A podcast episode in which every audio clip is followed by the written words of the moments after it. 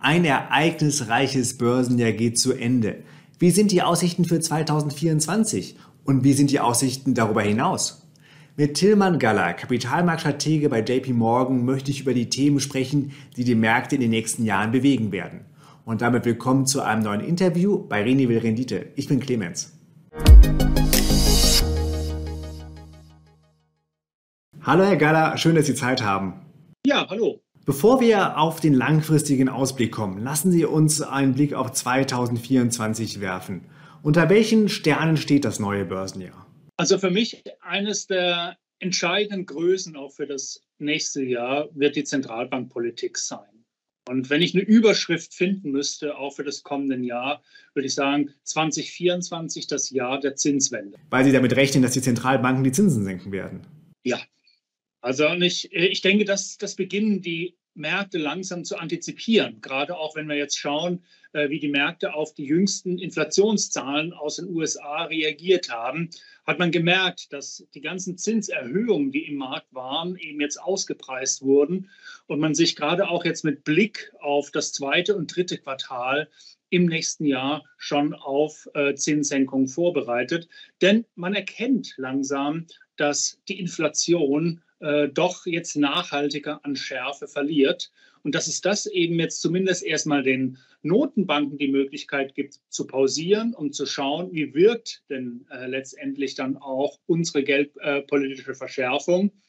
Und dann auf der anderen Seite natürlich dann auch, wenn wir jetzt das wirtschaftliche Momentum nehmen, dass wenn wir in das Jahr 24 hineinschauen, wir wahrscheinlich gerade aus den USA heraus doch deutlich schwächeres Wachstum bekommen, wie wir das noch im letzten Quartal gesehen haben, äh, sodass wir dann tatsächlich dann auch mit Blick auf das nächste Jahr auch davon ausgehen können, dass wenn wir uns Richtung zumindest, ob es jetzt eine weiche Landung oder doch verbunden mit einer Rezession ist, dann auch in eine Situation kommen, wo es den Zentralbanken dann möglich ist, äh, die Konjunktur wieder etwas mehr zu stützen und zu fördern äh, durch eben ein dann auch Herunternehmen auch ähm, der Zinsen und eben dann auch durch das Implementieren erster Zinssenkungen. Aber ist das eine gute Nachricht für die Märkte, dass die Zinsen sinken? In der Vergangenheit war das ja so, dass ein Markteinbruch auf eine Zinssenkung folgte.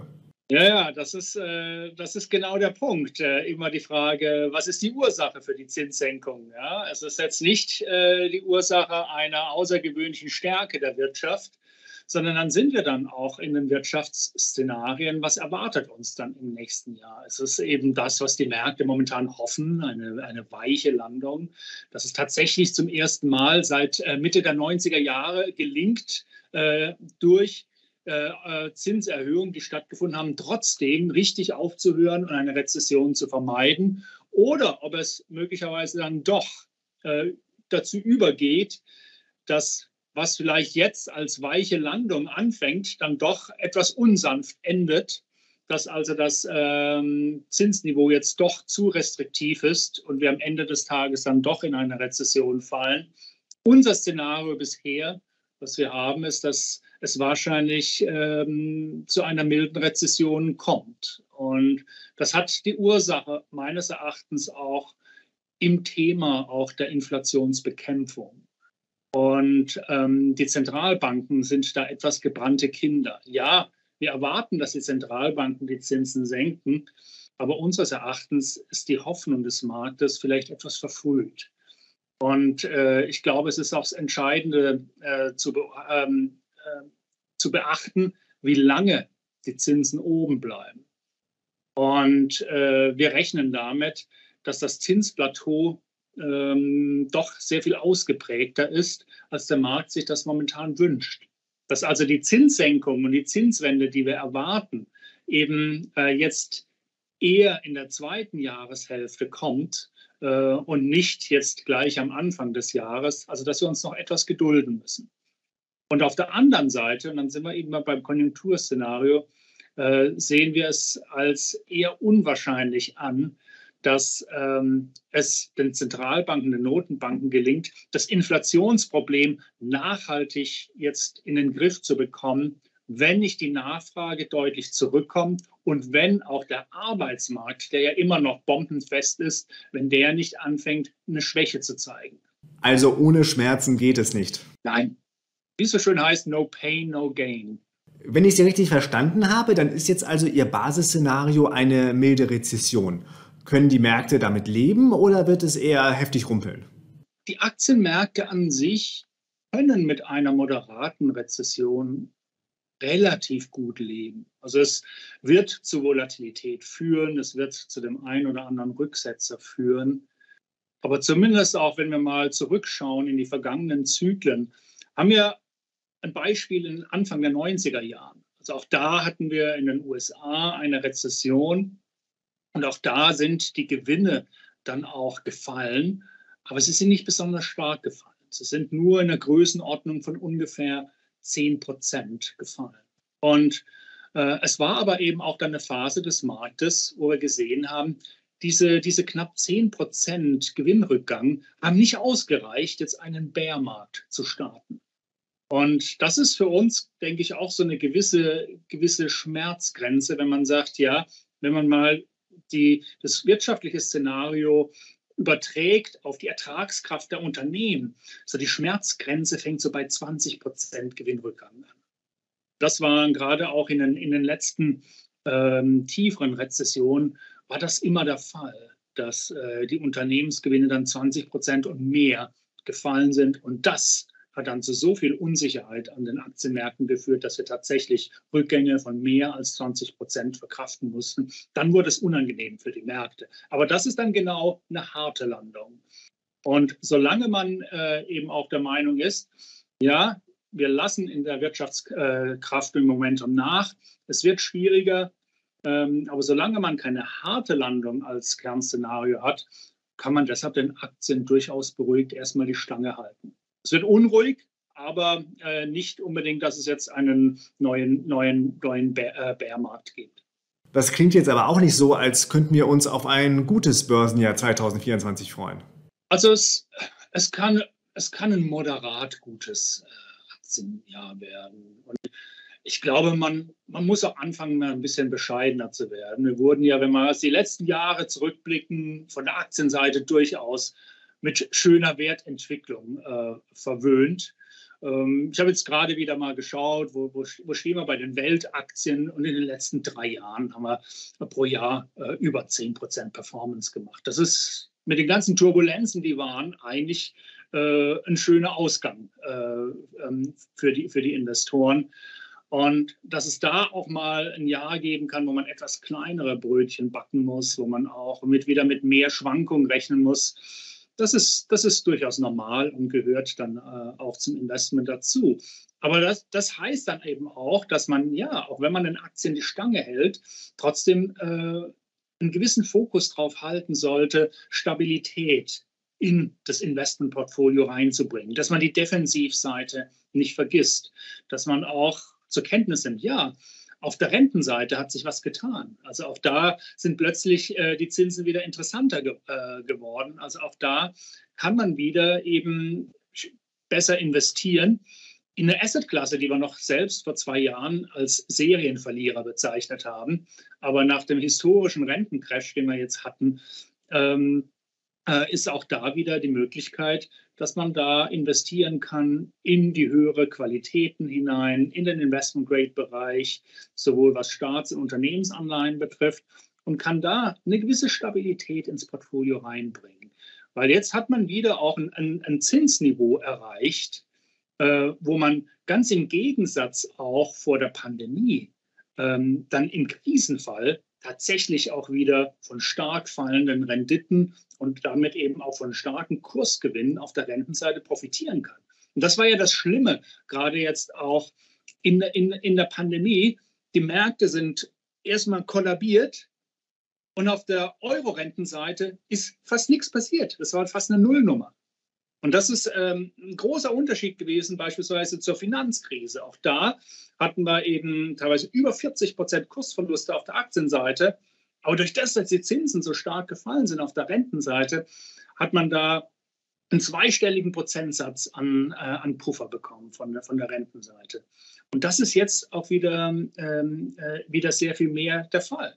Wir haben jetzt nicht mehr bei, der, bei den zehnjährigen äh, Bundesanleihen äh, ein Zinsniveau von einem halben oder teilweise negativ, ähm, äh, negativen Renditen, sondern jetzt sind wir, auch wenn es jetzt wieder etwas zurückgekommen ist, wir sind halt jetzt eben bei knapp zweieinhalb Prozent. Wenn wir in den Euro-Bereich kommen, drei Prozent. Und damit können eben dann auch in einem Krisenszenario die Zinsen auch wieder um ein Prozent, anderthalb Prozent fallen, äh, wo man dann auch wieder ähm, Stabilität reinkommt. Das heißt, man kann also jetzt das Portfolio, äh, wenn man in Aktien die Stange hält, trotzdem auf der Rentenseite äh, stabilisieren, wenn man etwas in die Qualität reingeht, aber eben auch schaut, von den Laufzeiten ein bisschen länger zu gehen. Das ist also Ihr Blick auf 2024. Dann lassen Sie uns jetzt den Blick noch weiter nach vorne richten und zu den langfristigen Perspektiven kommen. In einem Vortrag sprachen Sie davon, dass eine aktivere Fiskalpolitik die nächsten Jahre prägen wird. Was meinen Sie damit? Da kann man historisch schon etwas länger ausholen. Ähm, wir haben jetzt Jahrzehnte eine sehr auch wirtschaftsliberale Politik gehabt. Also wenn wir mal ganz weit zurückschauen, 80er Jahre Ronald Reagan, Margaret Thatcher als äh, so die Leuchttürme äh, des, der, der, der wirtschaftsliberalen Politik, wo das Mantra hieß, äh, der Staat ist nicht die Lösung, der Staat ist das Problem äh, und äh, sich der Staat besser aus der Wirtschaft ähm, äh, zurückzieht das hat, das hat Jahrzehnte angehalten und das hat durchaus auch zu, zu dem geführt ökonomisch, was so die große Moderation hieß. Also die Volatilität ist zurückgegangen, die Inflation ist zurückgegangen. Äh, aber man hat eben auch gemerkt, dieser teilweise auch ähm, dieser, dieser große äh, Liberalismus in, in der Wirtschaft hat jetzt eben auch teilweise negative Effekte hervorgebracht. Ähm, die äh, das Sozialgefälle ist, äh, ist, ist größer geworden. Wir haben wir merken eben jetzt auch bei dem Thema auch Klimawandel, Klimapolitik. Es gibt ähm, auf der Klima- und Umweltseite negative Externalitäten, die eben auch adressiert werden müssen, auch von staatlicher Seite. Und jetzt kommt noch ein dritter Faktor hinzu, dass die Geopolitik sich verändert dass die politischen Risiken größ, äh, größer wird und eben auch wieder neue Herausforderungen stellen, eben auch Sicherung der Wertschöpfungsketten, Sicherung auch der Technologie. Ähm, äh, Abhängigkeiten auch ähm, äh, gegenüber Drittstaaten reduzieren. Das sind, das sind alles Aufgaben, die jetzt die freie Wirtschaft alleine so nicht lösen kann. Und da ist eben jetzt auch mit der Pandemie, äh, ist äh, unseres Erachtens äh, eben auch was passiert. Die Staaten haben ja, die Beißhemmung verloren gegenüber einer expansiveren und aktiveren Fiskalpolitik. Äh, man ist jetzt sehr viel mehr bereit, äh, staatlicherseits zu, äh, zu intervenieren, zu investieren, ähm, Rückstände in der Infrastruktur und bei der Digitalisierung aufzuholen, äh, die Ungleichheit zu adressieren. Äh, also wir können das in den USA beobachten, wir können das in der EU beobachten, teilweise auch in China können wir das ähm, äh, beobachten. Und das hat natürlich auch dann Konsequenzen. Und äh, eine der Konsequenzen, da äh, leben wir immer noch äh, davon und ähm, spüren das immer noch, ist eben auch, wenn der Staat investiert, wenn der Staat zusätzliche Nachfrage generiert, kann es plötzlich sehr inflationär werden. Und das ist dann gerade auch, wo wir sagen, diese Hinwendung jetzt zur Industriepolitik gegen auch diesen negativen Externalitäten, die sich in den letzten Jahrzehnten aufgebaut haben und jetzt teilweise auch frisch dazugekommen sind, ähm, haben eben auch zur Folge, dass wenn wir nach vorne schauen, auch längerfristig und strukturell, dass sich das Inflationsbild beginnt zu verändern. Dass die Inflationsrisiken eben jetzt nicht mehr so wie in den vergangenen Jahrzehnten sind, dass wir Inflation immer überschätzt haben, aber es kam dann immer eher weniger raus. Und die Notenbanken haben verzweifelt versucht, durch immer neue Maßnahmen ähm, äh, äh die Nachfrage und die Inflation anzuschieben.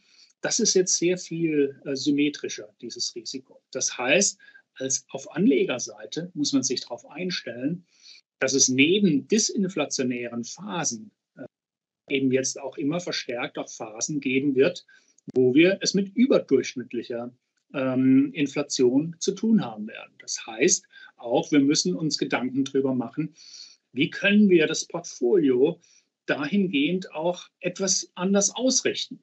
Und das ist eben auch einer der zentralen Punkte, die stattfindet. Wir wurden ja in den letzten 20 Jahren verwöhnt damit, dass Renten und Aktien wunderbar negativ korreliert waren. Ne? Also wann immer es gescheppert hat auf der Aktienseite, wusste man, ja, eben mit der Ausnahme von der Pandemie, wie vorhin geschildert, auf der Rentenseite hat man da einen gewissen Puffer und Schutz bekommen. Das funktioniert jetzt halt nicht mehr so. Und in keinem Jahr hat man das schmerzhafter kenn äh, kennengelernt wie 2022, wo wir Aktienbärmarkt hatten und einen historischen Rentencrash. Das wurde sehr, sehr deutlich. Die Korrelationen verändern sich. Renten und Aktien sind jetzt wieder positiver korreliert, so wie das übrigens auch Jahrzehnte war vor dem Jahr 2000. In den 90er, 80er, 70er Jahren waren eigentlich strukturell Aktien und Renten eher positiv korreliert. Und das heißt eben jetzt auch, zum Beispiel gegen Sachen wie Inflationsschocks liefern halt Renten wenig Schutz. Und da muss man gucken, was kann man dagegen äh, tun. Und das ist dann eben auch, wo wir in, äh, Hinweise geben in unserer Langfriststudie, dass wir uns da eben den realen Vermögenswerten eben noch mehr zuwenden müssen. Dass wir schauen müssen, dass wir eben auch äh, ein gewisses Immobilienvermögen haben. Dass wir eben auch, und das sind dann für die größeren Investoren, dass man stärker in Infrastruktur und Transport in, investiert. Und man kann es teilweise auch mit den liquiden Alternativen machen, mit Makrostrategien, mit Hedgefonds. Also das sind alles Möglichkeiten ähm, äh, der, ja, auch der Infl des Inflationsschutzes und eben auch der Diversifikation, die man jetzt eigentlich in der, ja, wir haben es genannt, der Welt im Wandel, äh, wie man das eben auch auf der Portfolioseite berücksichtigen sollte. Denn wenn die Welt sich verändert, strukturell, wird das auch strukturelle Veränderungen an den Kapitalmärkten und Finanzmärkten nach sich ziehen. Wer in den 80er Jahren den Schuss nicht gehört hat, der aus Washington und London kam, auch mit dem Big Bang, der hat sehr, sehr viel an Performance verpasst. Und ich glaube, so ist auch wichtig, jetzt nochmal die Veränderung jetzt wahrzunehmen, dass sich da Dinge strukturell grundsätzlich verändern werden, was dann auch Anforderungen, neue Anforderungen für das Portfolio-Management stellt. Mit dem Big Bang meinen Sie den Rückzug des Staates und die Liberalisierung der Wirtschaft, oder? Ähm, nun war es ja so, dass diese Liberalisierung damals neue Wachstumskräfte freigesetzt hat. Das war ja eigentlich eine gute Nachricht für die Wirtschaft gewesen.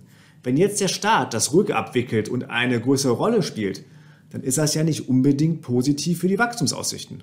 Es ist, es ist sicherlich, ähm, es sind ein paar Dinge, die sind jetzt einfach auch neu. Und ähm, ich habe gesagt, es sind negative Externalitäten aufgetaucht, ähm, die wichtig sind, dass man sie adressiert. Und man sieht, wozu teilweise oder wohin eben dann auch die wachsende Ungleichheit führt. Instabilität auch äh, bei, bei den politischen Systemen, Anstieg des Populismus dann äh, sieht man eben aber auch, und das ist eben halt auch neu, der Klimawandel und wie der Klima sich verändert. Und das ist dann eben auch ein Punkt, wo man sagt, ja, man sieht Jahr für Jahr, wie auch die wirtschaftlichen Schäden auch durch Umweltkatastrophen, durch Dürren eben auch Stück für Stück größer werden. Das heißt, jetzt, wenn der Staat jetzt investiert, ja, natürlich kostet das erstmal, aber man spart hinten heraus dann auch ähm, sehr viele Schäden, ähm, die man sonst eben auch erleben würde, wenn man eben nichts tut. Und ähm, das, das ist eben auch etwas, äh, eine Rechnung, die man machen, äh, machen muss. Aber natürlich ist das eben jetzt auch, was wir erleben, äh, führt das durchaus auch zu gewissen Veränderungen, auch an den, an den Finanzmärkten. Äh, wenn es inflationärer wird, Sie sehen es, auch ähm, sieht man jetzt auch, äh, dass beispielsweise an den Rentenmärkten äh, die Rentenmärkte durchaus reagieren, wenn man fiskalpolitisch anfängt, äh, auf, äh, auf das Gaspedal zu treten. Genau, das wäre jetzt auch eine Frage von mir. Das alles, was Sie sagen, kostet Geld. Die ganzen Umbaumaßnahmen der Wirtschaft, äh, die der Staat durchführt. Jetzt trifft dieser Geldbedarf auf wieder erwachte Bondmärkte, die wieder ihre Rolle als Wächter wahrnehmen und Schulden sanktionieren. Wie passt das zusammen? das ist zumindest ein gewisses Korrektiv, was in der Tat jetzt auch wieder, wieder, wieder zurück ist. Und äh, das wird eben halt auch dazu führen, dass, äh, wir haben es gesagt, dass, ähm, dass jetzt die Inflationsrisiken mehr symmetrisch sind. Also nach oben, aber nach unten. Aber meines Erachtens hat das auch damit zu tun, natürlich, dass die Inflationsrisiken nicht nur nach oben sind, weil genau das passiert. Wenn der Staat anfängt, äh, zu expansiv zu werden, grätschen ihn die Rentenmärkte rein. Dann sieht man genau das, was zum Beispiel in Großbritannien passiert ist. Bei der Kurzpremierministerin Liz Truss, die gegen das Marktes das ignoriert hat, dass die wachsamen Bondmärkte wieder zurück sind und ein sehr expansives Budget veröffentlicht hat und da ähm, ja, zu diesen äh, Turbulenzen an den Guildmärkten geführt hat, die letztendlich zu ihrem Rücktritt ge äh, äh, geführt haben. Und das ist dann eben auch dieses Korrektiv, was jetzt eintritt. Und ähm, das ist dann der Punkt, wo wir sagen, ja, es wird immer wieder Zyklen geben, ähm, wo, wo der Staat schiebt, wo er investiert, wo er seine Agenda nach vorne bringt. Aber er kann das nicht auf Dauer und nicht ständig tun. Natürlich ist er jetzt auch gewissen äh, fiskalischen Limits unterworfen. Das heißt dann auch, dass es auch wieder immer wieder Phasen gibt, wo dann auch die Staaten anfangen müssen, wieder etwas sparsamer zu werden. Und wenn sie dann sparsamer werden, heißt das auch, dass sie wahrscheinlich eher in eine wirtschaftlich schwächere und dann auch wirtschaftlich auch Inflation wieder etwas disinflationäre Phase eintreten. Das heißt, die Zyklen an sich werden volatiler werden, aber man wird unterm Strich, wenn man das langfristig zieht, sehen, dass die Staaten versuchen, aktiver einzuwirken, dann auch auf die Wirtschaftspolitik, auf die Investitionssteuerung, auf die Investitionsförderung, um eben ihre Projekte auch dann nach vorne zu bringen. Aber es ist keine Einbahnstraße. Und das wird eben dann auch zu diesen ähm, äh, Zyklen dann auch führen, was dann auch wieder und dann sind wir wieder beim Portfolio, äh, äh, zur Folge hat, dass man sich eben gegen beide Szenarien dann auch durchaus ähm, aufstellen und positionieren sollte. Es ist ja jetzt nicht gerade Ihr Thema, aber die Frage drängt sich einfach auf. Wenn Sie sagen, dass der Staat mehr machen muss, das klingt für mich wie eine kleine, große Krise des Kapitalismus, dass also der Markt nicht alles regelt, sondern, sondern der Staat eingreifen muss. Es ist ein gewisses Korrektiv nötig. Und ähm, Natürlich, äh, natürlich weiß, es, weiß es die Wirtschaft in den meisten Fällen immer besser, was für die Wirtschaft gut ist, als die Politik. Aber man hat eben jetzt erleben müssen, wie es immer auch ein gewisses Marktversagen in gewissen Bereichen gibt. Und wenn da der Staat dann korrigierend eintritt, kann das durchaus sehr positiv sein. Die Gefahr liegt natürlich jetzt auch immer da, dass man von staatlicher und politischer Seite plötzlich auf die Idee kommt, wir können es besser. Und wir müssen jetzt irgendwie alles regeln und wir müssen alles steuern. Das ist dann meistens dann auch ein äh, Rezept für ein Desaster ähm, äh, ökonomisch. Und das ist, das ist die Gefahr, da eine richtige Balance zu finden. Auch da gilt so der Klassiker, die Dosis macht das Gift. Und äh, von der Seite her, ja, in gewissen Bereichen ist eine staatliche Intervention, ist äh, mehr staatliche Aktivität durchaus wünschenswert. Äh, aber es heißt nicht, dass diese Intervention äh, auf äh, den ganzen Bereich der Wirtschaft und des Wirtschaftens ausgeweitet werden müssen, weil das ist dann auch wieder kontraproduktiv. Und das kann uns dann eben dann auch zu Ineffizienzen und zu Inflation und äh, zu, eine, zu einem fast 70er Jahre Szenario äh, führen, bis dann irgendwann die Politik wieder kommt und sagt, der Staat ist das Problem. Ja. Was Sie auch angesprochen hatten in dem Vortrag, die neue Rolle von Gold. Gerade die Zentralbank der Schwellenländer kaufen kräftig zu. Was heißt das für die Rolle, die Gold künftig spielt und die es auch in meinem Portfolio spielen kann? Gold meines Erachtens beginnt sich zu verändern. Ähm, in, noch, noch vor zwei Jahren und dann auch in, in der Dekade davor war Gold eigentlich ein zuverlässiger Hedge gegen Zentralbankversagen. Das heißt, wann immer die Märkte den Eindruck hatten, die Zentralbanken äh, werden beispielsweise den Inflationsgefahren nicht Herr, sie sind irgendwie zu lasch, sie unterschätzen die Inflationsgefahr oder Die Zentralbanken engagieren sich wieder in Negativzins- äh, und Minuszinspolitik. Das heißt, die Realzinsen sind in den, in den Keller gerauscht. Immer dann war Gold dann auch durchaus ein, ein, ein, ein zuverlässiger auch äh, Hedge dagegen. Also gegen, gegen nicht per se immer Inflation, sondern gegen Zentralbankversagen. Sowohl auf der positiven Seite, wenn die Inflation davonläuft, aber eben auch auf der Negativseite quantitative Maßnahmen. Das, das, das waren diese, diese Faktoren, wo Gold äh, immer seine Stärken ausgespielt hat. Aber, und Sie haben es auch angesprochen jetzt ähm, mit der Geopolitik, es beginnt sich eben auch was zu verändern. Und ein Bruch, eine Sollbruchstelle für Gold und für diese traditionelle Korrelation mit dem Realzins, gerade auch in den USA, war eben der Überfall Russlands, der Angriff Russlands auf die Ukraine.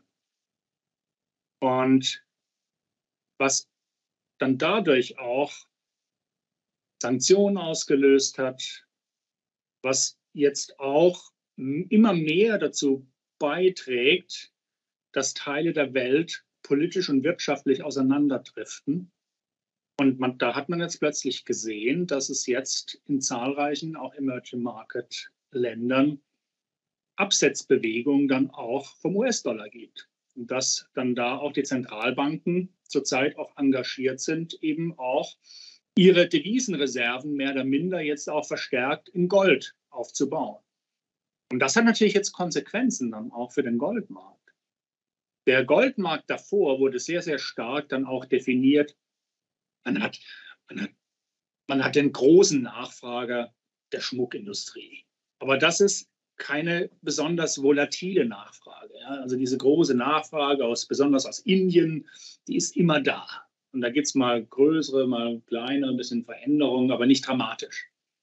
Der Swing-Faktor, der immer auch den Goldpreis sehr stark dann auch im Tagesgeschehen bewegt hat, waren Portfolio-Investments.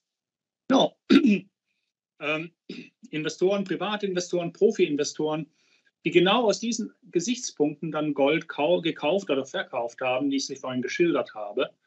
Und die haben mehr oder minder auch den Goldpreis bewegt.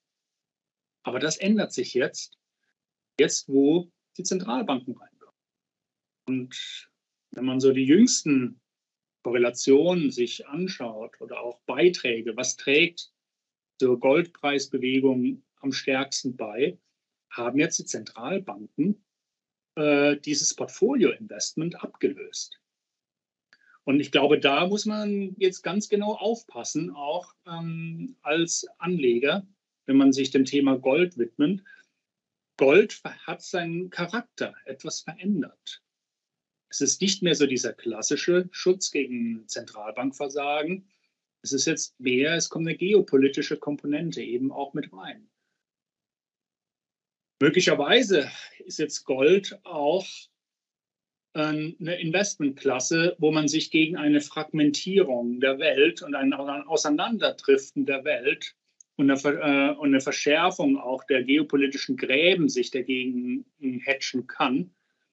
Aber es ist schwieriger geworden, meines Erachtens. Und von der Seite her präferieren wir, wenn es um Inflationsschutz geht, wie ich vorhin geschildert habe, dann eher reale Vermögenswerte wie Immobilien, wie Infrastruktur, wie Transport, äh, wo wir auch sehr viel mehr auch Ertragspotenzial sehen ähm, pro Jahr als jetzt beim Goldinvestment. Ich hätte jetzt aus Ihren Ausführungen genau die andere Schlussfolgerung gezogen, nämlich, dass Gold mehr denn je Teil eines Portfolios sein sollte, weil zu seiner Rolle als Inflationsschutz nun auch der Schutz vor geopolitischen Risiken dazukommt. Ja, es ist, es ist, es, es macht es für mich schwerer greifbar, weil äh, es ist oftmals auch schwer einzuschätzen, was die Zentralbanken tun. Äh, und das konnte man zum Beispiel jetzt auch in diesem Sommer sehr gut sehen, dass beispielsweise plötzlich die türkische Zentralbank als großer Verkäufer aufgetreten ist. Und da merkt man dann auch, neben der Geopolitik sind dann plötzlich auch ähm, wirtschaftliche äh, Zwangsläufigkeiten am Werk, wo man wahrscheinlich den Verdacht hat, die türkische Zentralbank musste Goldbestände äh, stärker verkaufen, weil sie langsam Probleme mit ihrer Zahlungsbilanz bekommen. Und äh, um entsprechend nochmal Devisen sich dann auch äh, zu besorgen. Und das sind eben dann plötzlich auch Dinge, die es dann sehr, sehr schnell dann auch wieder in die andere Richtung gehen lassen können. Es macht es für mich etwas schwerer greifbar. Und von der Seite her, ja, Gold gibt dann einen gewissen, ähm, äh, einen gewissen Schutz und eine gewisse Stabilität. Ist es deshalb mehr notwendig als zuvor? Meines Erachtens eher nicht, aber das ist natürlich auch eine persönliche Präferenz. Ähm, ich bin jetzt nicht so bärisch, was die geopolitische Entwicklung betrifft. Ich habe da eine gewisse Hoffnung, dass ähm, es zwar spannungsreich bleibt, aber ähm, dass äh, am Ende des Tages der Konsens überwiegt, dass eine Kooperation sehr viel zuträglicher für alle Parteien ist als eine Kooperation. Lassen Sie uns zum Abschluss des Gesprächs noch kurz zu den Ausblicken für die Märkte kommen. Sie hatten ja am Anfang über die Aussichten für 2024 gesprochen, da waren Sie moderat positiv gestimmt. Wie sieht es denn langfristig aus? Auch eher positiv oder sind es eher ertragsschwächere Jahre, die vor uns liegen? Also aus unseres Erachtens ähm, kann man durchaus positiv langfristig nach vorne schauen. Und langfristig meinen wir 10 bis 15 Jahre. Und das ist dann, deckt sich auch mit sehr vielen auch Investmentziele. Wir sparen ja äh, sehr oft, natürlich auch oftmals auch für unsere Rente und ähm, für unseren Ruhestand. Und da sind die Voraussetzungen gar nicht so schlecht. Wenn wir jetzt gerade mal wieder ein klassisches Aktienrentenportfolio nehmen, diesmal ein bisschen sportlicher aufgestellt, 60 Prozent Aktien, 40 Renten, haben wir eine Ertragserwartung von etwas über 5 Prozent, 5,3 Prozent per annum. Das ist nicht schlecht. Das ist äh, gerade auch beide Seiten tragen wieder dazu bei. Es ist nicht nur die Aktienseite, die, die, die den Ertragsrucksack zu tragen hat, sondern auch die Rentenseite ähm, sind, äh, liefern wieder gute Erträge. Und damit kann man auch sein Kapital in, ja, in ungefähr 13 Jahren auch wieder verdoppeln.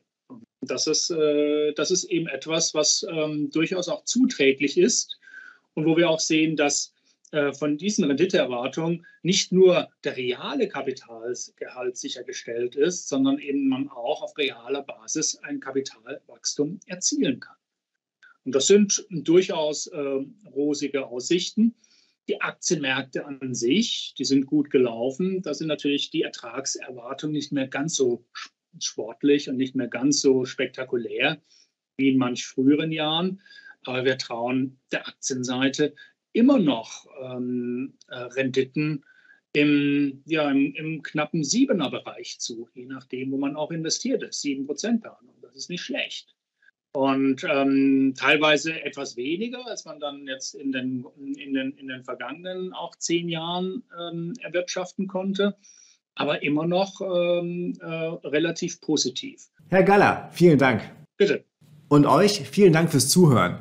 Wenn du Tilman Galler einmal live erleben möchtest, er ist bei mir zu Gast im Bartalk im Januar in München. Alle Infos dazu und natürlich noch Kommentare und Analysen zum Börsengeschehen findest du in meinem kostenlosen wöchentlichen Newsletter. Der Link steht in der Description.